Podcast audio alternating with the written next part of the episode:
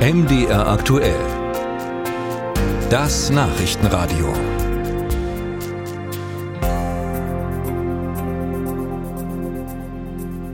Nicht mehr lange, dann beginnen in den ersten Bundesländern die Sommerferien und damit auch die Hauptreisezeit. Den ersten Stresstest muss jeder Urlaub aber bereits bei der Anreise bestehen, ganz besonders am Flughafen.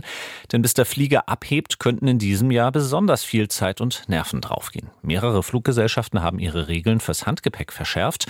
Im billigsten Tarif ist oft nur noch eine kleine Tasche erlaubt. Wer mit dem Rollkoffer an Bord will, der muss draufzahlen. Christine Kielon berichtet. Ryanair hat es zuerst getan. Andere andere Fluggesellschaften wie etwa EasyJet, Norwegian oder Wizz Air haben es getan und nun auch der Ferienflieger Sun Express.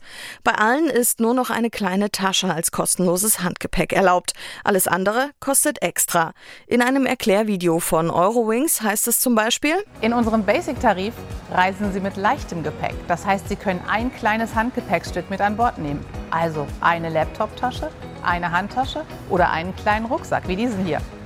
Wenn Sie doch ein bisschen mehr mit auf die Reise nehmen möchten, dann können Sie einfach ein größeres Handgepäckstück dazu buchen. Eurowings verweist auf Nachfrage darauf, dass sie den preiswerten Tarif mit kleinem Handgepäck anbieten, weil die Fluggäste sich diesen gewünscht hätten. Umfragen hätten gezeigt, dass Kundinnen und Kunden einen sehr preiswerten Basistarif wollten, zu dem sie Leistungen hinzubuchen können. Weiter heißt es von Eurowings. Hinzu kam, dass interne Statistiken zeigten, dass großes Handgepäck zu den Haupttreibern für Verspätungen zählt, beispielsweise wenn einzelne Handgepäckstücke nach dem Boarding aus Platzgründen nachträglich verladen werden müssen.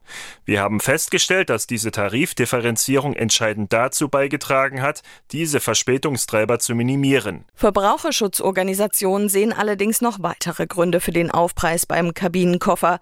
Carolina Voital vom Europäischen Europäischen Verbraucherzentrum Deutschland bestätigt etwa, dass die Airlines hier auch das Geld einnehmen wollen, das sie durch teils extrem günstige Flugpreise nicht verdienen. Der Preiskampf im Bereich der Flugtickets ist wirklich heftig. Die Airlines buhlen hier um jeden einzelnen Passagier und möchten natürlich erstmal einen unfassbar günstigen Preis anzeigen.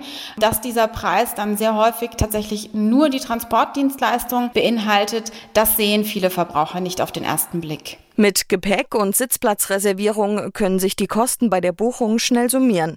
Da hilft es, Preise zu vergleichen, empfiehlt Verbraucherschützerin Beutal. Manche eine Airline, die als teurer gilt, kann dann sogar preiswerter sein, wenn schon alles im Ticket inkludiert ist. Generell muss man wissen, dass hier leider jede Airline grundsätzlich ihre eigenen Regeln machen kann. Das heißt, ich komme nicht umhin, mich wirklich bei jeder Airline ganz konkret durchzuklicken und nach den Gepäckbestimmungen zu schauen. Neben den Praxen gibt es häufig auch Vorgaben für das Gewicht, erläutert Claudia Neumerkel von der Verbraucherzentrale Sachsen. Sie sagt, auch Pauschalurlauber müssen aufpassen. Die Pauschalreiseanbieter bzw. die großen Vermittlungsportale, die sind eben nicht verpflichtet, diese Details dem Freigepäck oder überhaupt Gepäck mit anzubieten. Das heißt, dass der Reisende selber sich informieren muss. Er muss schon bei der Buchung schauen, welcher Flugtarif denn inkludiert ist und wie die Bestimmungen der gegebenen Airline dafür sind. Und an die sollten Reisende sich auch halten, meint Neumerkel. Sich auf die Nachlässigkeit des Personals zu verlassen, das vielleicht ein Auge zudrückt, sei jedenfalls keine gute Idee.